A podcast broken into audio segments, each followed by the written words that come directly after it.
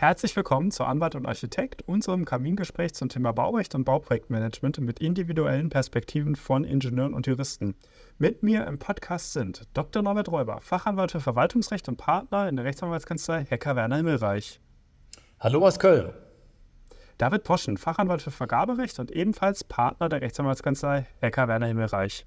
Ich grüße euch und alle Zuhörer. Und mein Name ist Max Föderat. Ich bin Wirtschaftsingenieur und Senior Director bei Anchor in Frankfurt. Juan ist heute nicht mit dabei. Zu Beginn unser Disclaimer: Dies ist ein Podcast hier und keine Rechtsberatung oder andere weitere Beratung. Wir teilen hier nur mit euch ähm, und miteinander unsere Gedanken und Ideen, aber liefern natürlich nicht auf alles eine, eine definitive Antwort hier. Unsere heutige Folge dreht sich um das Thema Arbeitssicherheit auf der Baustelle. Hierzu haben wir uns einen Gast eingeladen.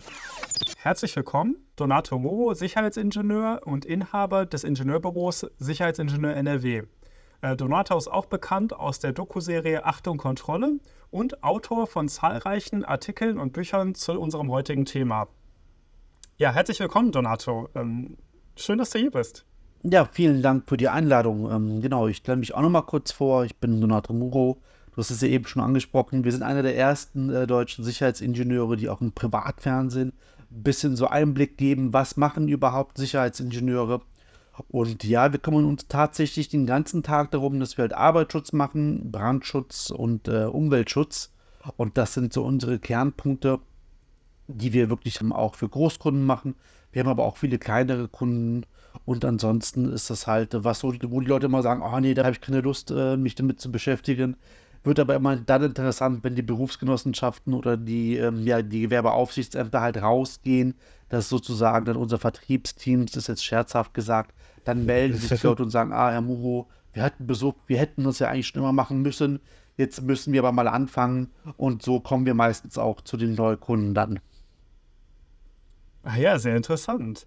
Ähm, wir beschäftigen uns ja heute mit dem Thema Arbeitssicherheit auf der Baustelle mhm. und ähm, wir wissen, dass wir ziemlich viele Bauherren tatsächlich und Bauherrenvertreter auch unter unseren Zuhörern haben. Und das äh, würde mich schon so zur ersten grundsätzlichen Frage bringen. Ähm, wie haftet der Bauherr denn überhaupt für die Arbeitssicherheit auf seiner Baustelle? Wofür ist er überhaupt verantwortlich und wofür vielleicht auch nicht? Mhm.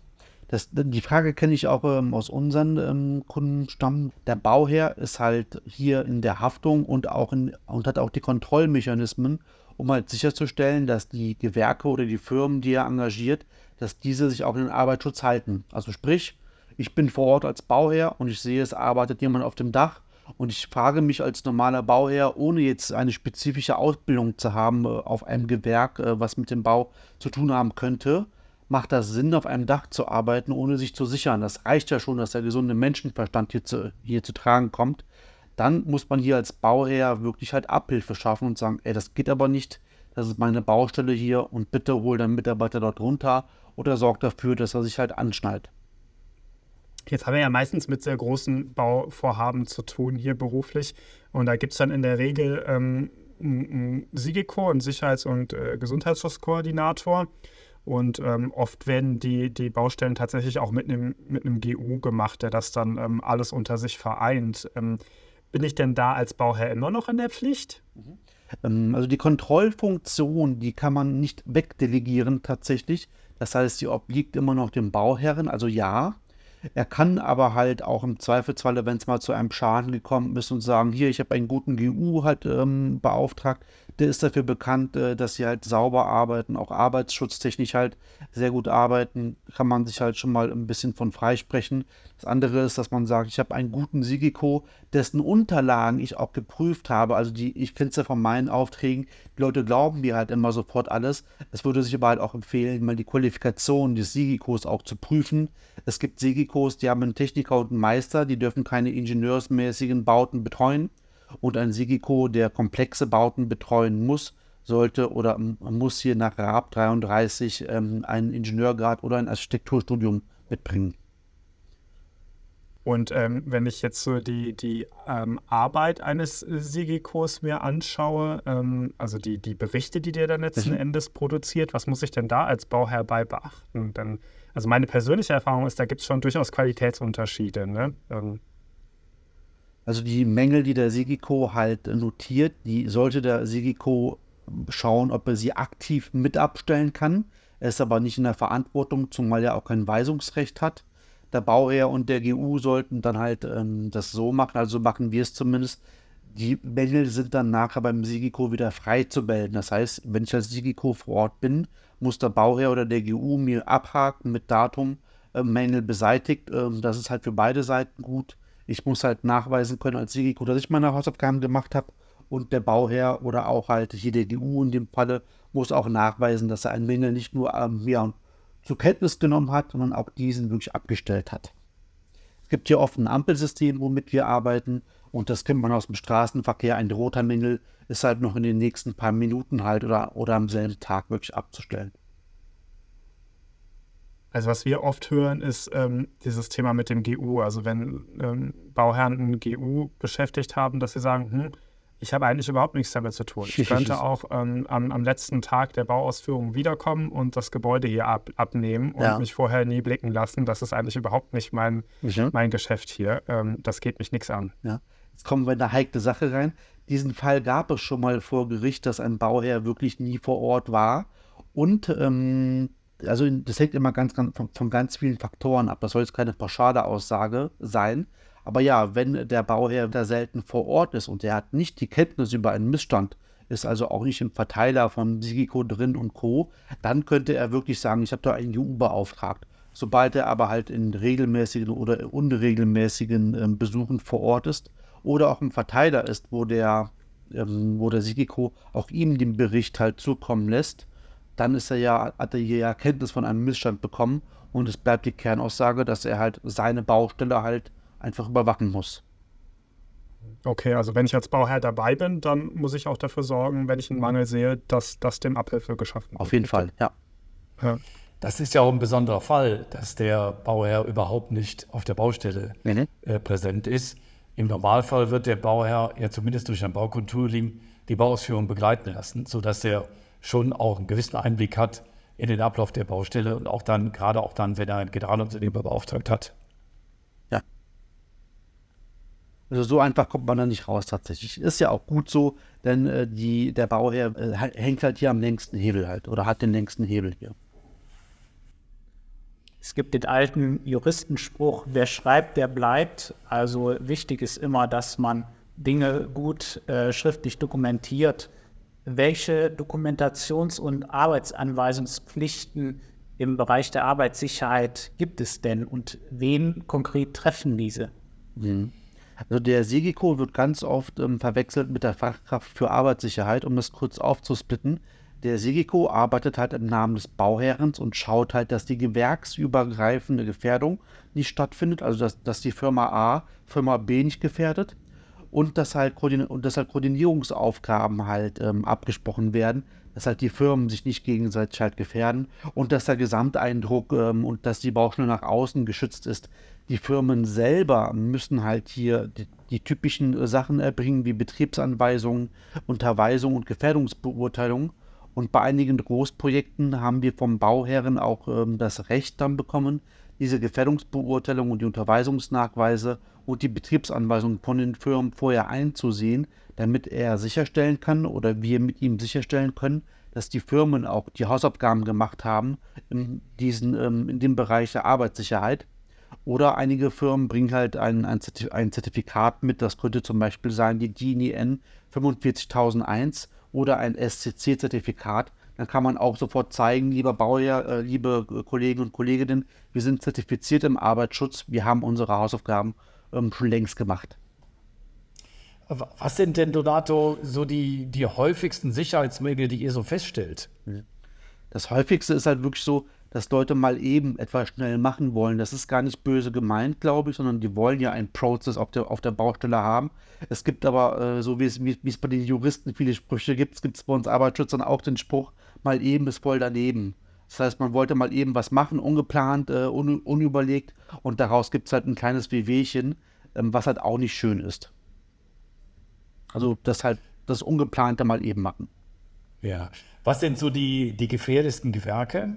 Und die gefährlichsten Arbeiten? Ja, ähm, die sind auch ähm, leider seit Jahrzehnten unverändert. Alles, was mit Arbeiten in der Höhe zu tun hat, ist und bleibt eine Gefährdung. Die Leute verlieren auch den Respekt vor, äh, vor der Gefahr. Ich meine, ich kenne es von mir auch. Äh, wenn ich äh, von Düsseldorf nach Köln fahre, ich fahre mit einem Tempomaten mit 140. Mein erster Wagen hätte bei 140 km komplett gewackelt, der wäre laut gewesen.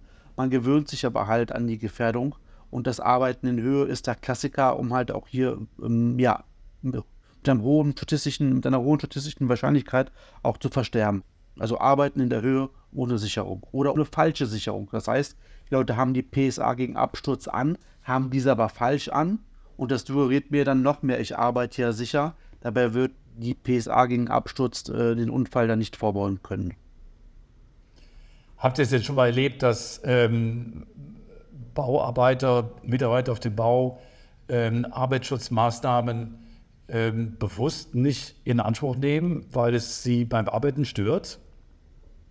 Also bewusst setzt ja, ähm, äh, setzt ja voraus, dass, dass auch die, dass es halt absichtlich nicht machen und mir und mir und mir auch ehrlich das ins Gesicht sagen würden.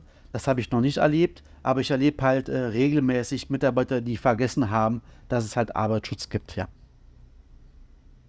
Das ist so ein bisschen. Also ich muss sagen, ja. bei unseren, bei, bei Bauaudits und, und Revisionen sieht man das durchaus häufiger, dass ähm, äh, Helme vor allem nicht getragen werden. Das ist immer ganz, ganz gerne. Also selbst wenn über Kopf gearbeitet wird, der stört halt dann, ist irgendwie im Weg. Ne? Und dann wird das halt mal billigend in Kauf genommen, dass mir da auch durchaus was bei auf den Kopf fallen könnte. Also ähm, das ist äh, leider fast Alltag, würde ich sagen. Vor allem auf so mittelgroßen Baustellen, ähm, weil das dann auch kleinere Firmen sind, die häufig da nicht so professionell aufgestellt sind, was die Mitarbeiterunterweisung und so aufgeht, angeht. Das Problem im Arbeitsschutz ist halt nicht sexy. Das bleibt erstmal als Kernaussage.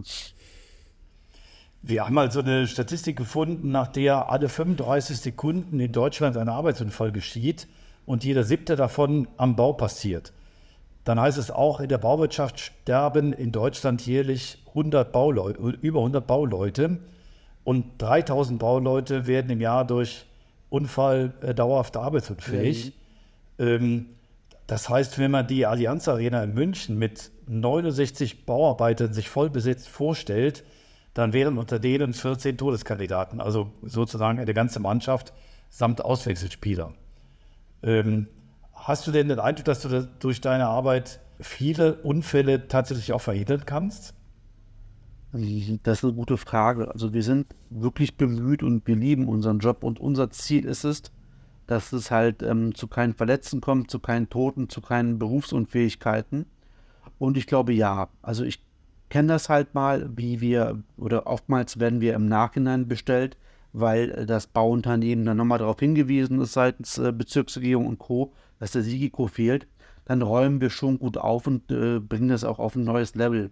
Das heißt, wenn der Sigiko vor Ort fehlt oder auch ein Bauherr oder GU, der, da, der da nicht daher ist, dann wird das halt schleifen gelassen. Ich meine, ich kenne es von mir, meine Mutter hat mir immer früher gesagt, Donato, pass auf, das hat sie mir immer gesagt, bevor ich, bevor ich rausging. Ich mache einen Schritt aus der Tür raus und ich habe den Satz meiner Mutter schon wieder vergessen. Das heißt, das alleine sagen, dass, dass man bitte aufpassen soll, reicht halt einfach nicht aus. Man muss das von außen objektiv be betrachten.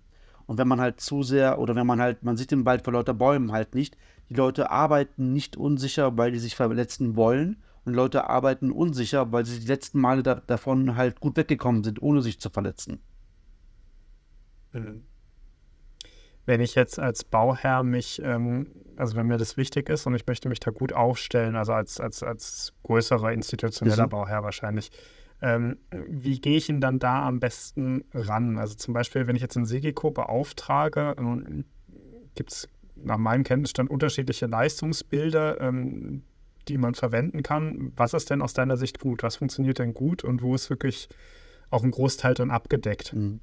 Was sich in unserer Praxis bewährt hat bei Großprojekten, und das sind viele, die wir parallel am Laufen haben, ist, dass der Segiko unbedingt in der Vorplanungsphase schon mit inkludiert wird. Das heißt, wir schneiden ähm, oder wir bauen ein, ein, ein Metallgerüst oder ein Stahlgerüst halt auf. Oh, wir haben hier ein Loch von, von, von, von 9 Quadratmetern. Daran haben wir ja gar nicht gedacht in der Planungsphase. Wie schützen wir denn jetzt davor, dass die Mitarbeiter dort abstürzen? Das ist der Klassiker, dass halt dauernd Abschutzstellen geschaffen werden. Also der Tipp ist, Und der Tipp ist eigentlich auch schon vom Gesetzgeber halt verpflichtend, Segiko mit der, mit in die Planungsphase beziehen.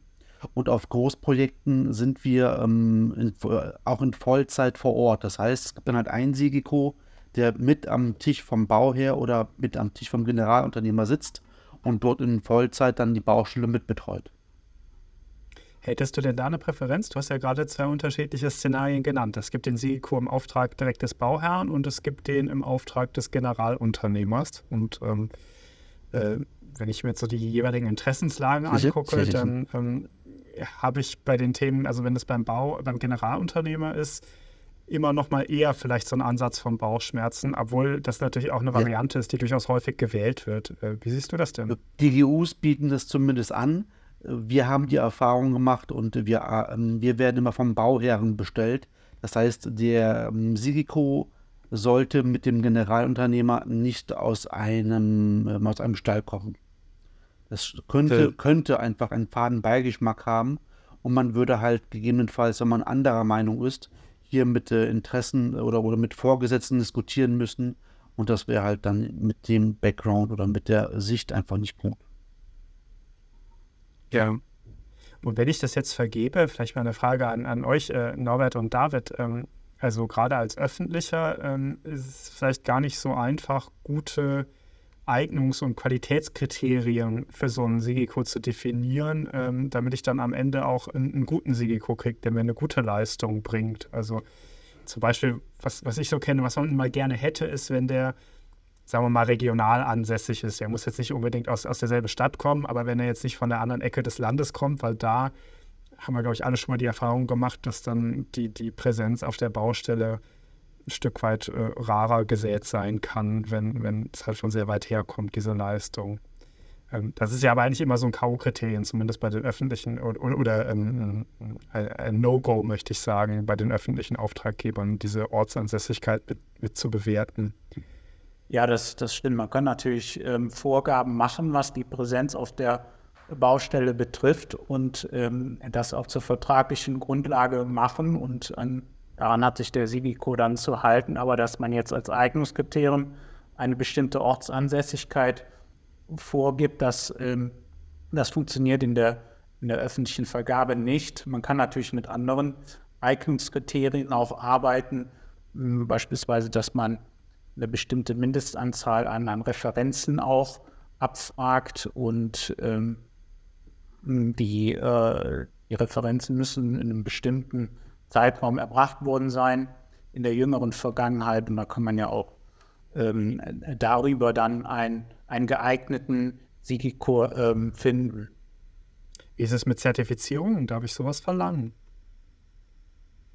Ja, man kann, man kann Zertifizierungen ähm, abfragen, muss dann im Regelfall, ähm, aber wenn man jetzt eine, eine bestimmte Zertifizierung vorgegeben hat, hat muss man ähm, im Regelfall auch zulassen, dass gleichwertige Zertifizierungen bei, beigebracht werden können. Man könnte natürlich auch den Preis als Maßstab einsetzen, wenn man die Fahrtkosten in den wertungsrelevanten Gesamtpreis integriert dann wäre ein äh, Sigiko, der eine lange Anfahrt hat, einfach teurer als jemand, der ähm, es näher zur Baustelle hat. Ja, wobei das Preiskriterium natürlich an der Stelle mit Vorsicht zu genießen ist. Also zumindest nach meiner Erfahrung ist es ohnehin schon ein sehr preissensibles Geschäft teilweise und ähm, wenn der Preis dann sehr hoch gewertet wird, also insgesamt, dann würde das wahrscheinlich eher dazu führen, dass man ähm, ein, ein Risiko bekommt, der das sehr niedrigpreisig anbietet und dann vielleicht nicht so die beste Leistung erbringt, weil das einfach nicht im Budget drin hat. Ne? Äh, wie bei allen Beratungs- und Planungsleistungen oder allen freiberuflichen Leistungen eigentlich, ähm, ist es äh, nicht der richtige Weg, den Preis überzubewerten. Das würde ich hier auch so sehen. Ähm, also mit 30 Prozent wäre der Preis wahrscheinlich richtig gewichtet. Das kann ein bisschen drüber sein, ein bisschen darunter auch. Ähm, aber wenn man den Preis mit 80 Prozent bewertet, das wäre hier sicher falsch. Keiner von uns würde auch den Arzt deshalb auswählen, weil er der günstigste ist. Ähm, und so ähnlich ist das natürlich mit dem Sigiko auch. Das ist ein schönes Beispiel, ja. Donato, hast du da Erfahrungen mit öffentlichen Auftraggebern auch ähm, und Ausschreibungen? Ja. Ähm, so Sachen, die du siehst, die gar nicht passen Mhm. aus deiner Sicht oder die Also, du gut findest? Wir haben halt ab und zu die Anfrage, wir lehnen die aber halt immer ab, weil mir das Prozedere auch zu viel ist bei einer öffentlichen Ausschreibung. Und meine Erfahrung ist aus jüngeren Jahren, dass wir nie einen Auftrag gewonnen haben, weil wir unsere fixen Preise auch haben. Und ähm, ja, die Petrochemie zahlt unsere fixen Preise. Und äh, das ist meine Erfahrung mit öffentlichen Ausschreibungen. Dafür sind wir dann aber auch in Vollzeit vor Ort und ähm, versuchen unser Bestes, dass es halt ähm, ja, zu keinen Verletzungen kommt oder auch zu keinen Unfällen und auch zu keinen Berufskrankheiten. Ja, verstehe. Also so ein Stück weit vom Verfahren noch abgeschreckt. Ähm, kann, kann ich gut nachvollziehen, ja. Mhm. Äh, den, den Hinweis finde ich, finde ich richtig und wichtig. Also gerade bei den, sagen wir so, kleineren Aufträgen, wir, wir reden ja hier nicht von einem Objektplanungsauftrag für, Mhm. ein, für ein großes Bauvorhaben, sondern von einer Leistung, die jetzt äh, vom Volumen her deutlich kleiner ist, ist das Verhältnis zwischen dem Aufwand, den man im Vergabeverfahren treibt als Bieter ähm, und dem Auftragsvolumen oft nicht günstig. Und das macht solche Aufträge äh, der öffentlichen Hand manchmal uninteressant. Das muss man als öffentlicher Auftraggeber schon durchaus auch mal beachten. Donate, in unserer Praxis kommt es schon mal vor, dass Bußgelder verhängt werden. Das Okay. ist nicht oft der Fall. Manchmal ist es so, übrigens können wir uns relativ gut gegen solche Bußgelder typischerweise verteidigen. Okay. Äh, wie ist denn da deine Erfahrung? Also kommt das oft vor? Wer verhängt Bußgelder? Nee. Wann passiert sowas? Ähm, die, es gibt entweder, also ich spreche, spreche jetzt nur, nur von Nordrhein-Westfalen, da sind es halt die, die Bezirksregierung, das könnte in, in einem anderen Bundesland halt das Gewerbeaufsichtsamt sein oder die Arbeitsschutzbehörde. Die sind eigentlich ähm, meiner Erfahrung nach ziemlich schnell mit dem, mit dem Block in der Hand äh, da und verteilen halt Bußgelder. Dann könnte es ja noch die Berufsgenossenschaft sein, die sowas tut, äh, hier im Auftrag äh, des Sozialgesetzbuchs Nummer 7. Die sind dort aber auch eher zögerlich. Das ist auch gut so. Die Be Berufsgenossenschaften sehen sich ja eher als Freund und Helfer. Und wenn es halt äh, nach dem ersten Bitte halt nicht geht, dann ähm, ist auch dort ein Bußgeld nötig. Die, ähm, die Bezirksregierung oder die Gewerbeaufsichtsämter, die sehen sich halt hier nicht als Freund und Helfer und greifen oder schlagen halt häufiger mal zu mit dem Bußgeld. Das ist so ein bisschen die zwei, die, der, der Dualismus im Arbeitsschutz, den wir halt in Deutschland haben. Einmal die Behörde und einmal die Berufsgenossenschaften. Beide könnten aber oder schlagen halt auch zu mit Bußgeld halt oder verhängen auch Bußgelder. Das Horrorszenario für den Bauherrn ist ja, dass die Baustelle stillgelegt wird. Wie oft passiert das denn? Ja, das kommt relativ oft vor. Wir hatten mal eine etwas größere Baustelle. Dort wurde, die war von der Hauptstraße, muss man dazu sagen. Dort hat man schon, da hat jeder einfach gesehen, dass dort in der Höhe gearbeitet worden ist, ohne dass dort irgendwelche Sicherungsmaßnahmen vollzogen worden sind. Dort war täglich die Bezirksregierung, alle zwei Tage DB Bau und die Leute wollten ihre Einstellung einfach nicht ändern. Das heißt halt, der Bau wurde halt einfach wochenlang gestoppt und die komplette Montagetruppe musste vor Ort ausgewechselt werden. Wir haben früher auch noch regelmäßig Leute nach Hause geschickt, wenn die uns nicht in den Kram gepasst haben, weil die sich einfach äh, grob fahrlässig verhalten haben, sich aber auch andere gefährdet haben. Das Blatt hat sich aber ein bisschen geändert. Wir haben die klipp und klare Anweisung vom Bauherren, dass wir keine Leute mehr nach, Haus, nach Hause schicken. Das hängt damit zusammen, weil kein Nachschub mehr kommt, wenn man mal jemand nach Hause schickt. Wir haben einmal einen Dachdecker zum Beispiel des Werkes verwiesen, weil der uns äh, heimlich oben auf dem Dach geraucht hat. Wir haben drei Monate lang keinen neuen Dachdecker gefunden, der genau diese Manschetten an, an diesem Kamin anbringen konnte. Ähm, es ist also nicht damit getan, dass wir halt sagen, wir schicken Leute nach Hause, sondern äh, es kommt einfach keiner mehr nach. Das ist ja auch nochmal ein Problem der Zeit, wieso wir jetzt auch die Leute da ein bisschen mehr mit Samthandschuhen anfassen müssen und trotzdem schauen müssen, dass dort sicher gearbeitet wird. Ähm, Wir hatten das Thema eben schon mal angerissen. Also der Bauherr, der sich nie blicken lässt auf der Baustelle. Mhm. Aber ähm, Norbert, du hattest ja auch gesagt, das ist eigentlich nicht der Regelfall und das ist auch gut so. Wenn ich jetzt als, als Bauherr, ähm, also durchaus vielleicht von einer größeren Baumaßnahme, ähm, mit einem Gerüst und einem Kran und so weiter über die Baustelle gehe, was sind denn so, nennen wir es mal auf Neudeutsch, so low-hanging fruit, so Themen, wo ich auf jeden Fall ähm, auf jeden Fall mal nachschauen konnte und könnte und wo ich als Bauherr dann auch die Chance habe, wirklich die Arbeitssicherheit nach, nachhaltig zu verbessern, indem ich darauf hinweise ähm, oder darauf dazu auffordere, bestimmte Themen abzustellen. Was Mhm. sind denn so Dinge, die man gut erkennen kann, einfach erkennen kann und ähm, die dann auch einen wirklichen Effekt haben. Also absolut. Äh, Sauberkeit und Ordnung, das kennen wir alle schon noch aus den Zeiten unserer Kindheit, Kinderzimmer aufräumen. Ich erkenne, ein, ja. ob eine Baustelle einfach sauber und ordentlich ist. Und wir haben Baustellen, dort liegt nicht einmal ein Kabelbinder auf dem Boden, weil dort einfach Sauberkeit und Ordnung ähm, die höchste Priorität haben. Klar muss man sich Leute dazu erziehen und die müssen auch mitmachen. Das sieht man aber sofort, ob halt hier einfach sauber und ordentlich gearbeitet wird oder nicht. Das ist das Offensichtlichste. Mhm. Ansonsten kann man halt schauen, sind die Leute halt wirklich in den Raucherkabinen am Rauchen, liegen die Zigaretten überall auf der Baustelle herum. Das ist dann kein Zeichen dafür, dass halt hier Sauberkeit und Ordnung ähm, herrscht. Ansonsten haben die Leute ihre persönliche Schutzausrüstung an und beim Vorbeigehen an einem Elektroverteilerkasten sehe ich ja auch, ob der geprüft ist oder ob der nicht geprüft ist. Es gibt ja diese, diese, diese runden Siegel, da kann man ja ablesen, geprüft, nicht geprüft.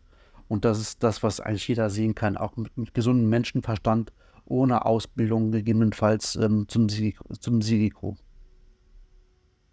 Ja, also das, mit, das Thema mit der Sauberkeit, das kann ich auf jeden Fall aus meiner eigenen Erfahrung auch bestätigen. Also ähm, dass daraus Unfallrisiken resultieren, ist klar. Wie, wie groß die sind, das ähm, kannst du sicherlich viel besser einschätzen. Aber die, die Häufigkeit einfach oder die Anzahl der Baustellen, wo nicht ein adäquates Maß an Ordnung und Sauberkeit herrscht, ist schon, schon relativ krass. Also schon überwiegend fast. Ähm, da wird dann häufig in mhm. meiner Erfahrung auf irgendwie auf einen Baulogistiker oder so verwiesen. Ja, der kommt dann nächste Woche und macht das weg oder ähm, mit dem sind wir sowieso nicht so zufrieden oder so. Aber es hilft mir natürlich in dem Moment dann auch nicht weiter, wenn es aussieht, wie es aussieht. Ne? Ja. Oder wenn man halt nicht einmal weglaufen könnte. Also jetzt das ist jetzt wieder ein Schadensszenario. Wir müssen hier vom Schlimmsten ausgehen. Was ist halt, wenn ich halt mal wirklich weglaufen muss, weil irgendwas passiert? Also die erste Frage ist, kann ich weglaufen? Die zweite Frage ist, kommt der Sanitätsdienst äh, auch, auch in die letzte Ecke der Baustelle? Also wenn ich halt die 112 rufe, die Rettungssanitäter, die dort vorbeikommen, die beiden, die müssen ja auch irgendwie mit Equipment mal dort jemand rausholen. Das sind so die Mindestsachen, die halt sichergestellt werden müssen. Und dann kenne ich auch die Sprüche, hier ist eine Baustelle oder, und äh, kein Reinraum oder kein Operationsraum. Das sind halt genau. Ausreden. Also weglaufen und reinkommen muss halt immer klappen. Ja, Donato, wir ähm, sind ja alle nicht nur beruflich tätig, sondern wir haben natürlich auch alle ein Privatleben und auch in, im privaten Alltag ähm, stolpert man ja immer wieder über ähm, mögliche ähm, äh, Unfallquellen, also äh, im Haushalt oder auch, auch ähm, wenn man handwerklich sich betätigt. Also ich sehe das zum Beispiel immer wieder, wenn man sie so am, am Samstag mal durch die Gegend läuft, wie viele Leute dann, wenn sie irgendwas machen, zum Beispiel ähm, drehende Werkzeuge wie der Bohrmaschine oder so mit ihren, äh, am besten noch mit den Gartenhandschuhen oder so äh, bedienen mhm. und äh, solche Fehler einfach machen. Ähm, was sind denn so Themen ähm, für den Alltag, die du uns mitgeben kannst, wo man vielleicht auch wieder mit, äh, äh, mit einem bisschen Wissen und äh, begrenztem Aufwand auf jeden Fall schon mal große Risiken aus dem Weg räumen kann für sich selber und für seine Familie ja. und für seine Freunde und Bekannte. Ja, äh, das, ist, das geht auch vor allem an die Männer. Ich habe die Erfahrung gemacht, wir Männer fahren zu Ikea und wir bauen einfach den Schrank auf. Ich bin ein Fan davon, dass man die Betriebsanweisung, das ist immer das Papierchen, was der Hersteller immer mit dort reinstopft, immer mal durchliest. Da steht nämlich drin, wie es betrieben werden darf und wie es nicht betrieben werden darf. Das ist schon mal so der erste gute Hinweis, dass man diese Gefahrenhinweise äh, schon mal halt deutet. Und wenn du halt von Hobbyhandwerkern halt sprichst, ähm, die Staubgefährdung ist zum Beispiel auch sehr hoch. Also jedes Hartholzstaub ist krebserregend. Das wissen eventuell auch ähm, die wenigsten, die damit ähm, zu tun haben. Dass man hier einfach sagt, ich habe halt eine richtige Maske an, die richtigen Handschuhe an, es gibt ja Leute, die, die schweißen privat, dass halt diese, der Schweißrauch nicht eingeatmet wird. Also dasselbe, wie es halt in großen Firmen halt ähm, ja, gelebt wird. Und alle diese Vorschriften gibt es halt kostenlos bei den Berufsgenossenschaften auf den Homepages. Dies, äh, die gibt es auch in Deutsch, die gibt es aber auch in allen anderen ähm, europäischen Sprachen, von den meisten Vorschriften zumindest. Die sind mit Bildern hinterlegt.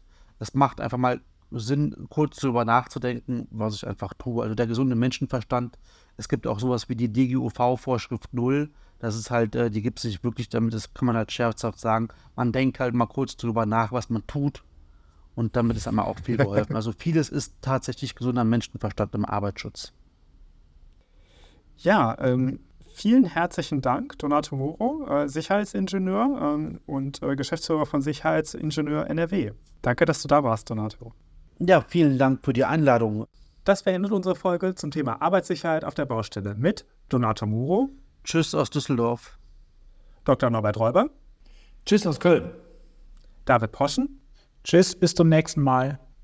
Und mir, Max Söderath. Wenn euch dieser Podcast gefallen hat, freuen wir uns, wenn ihr wieder dabei seid und den Podcast auch gerne mit anderen teilt oder weiterempfehlt. Auch Feedback nehmen wir gerne entgegen. Wer keine Folge verpassen will, kann unseren Podcast auf Spotify oder anderen Podcast-Apps abonnieren.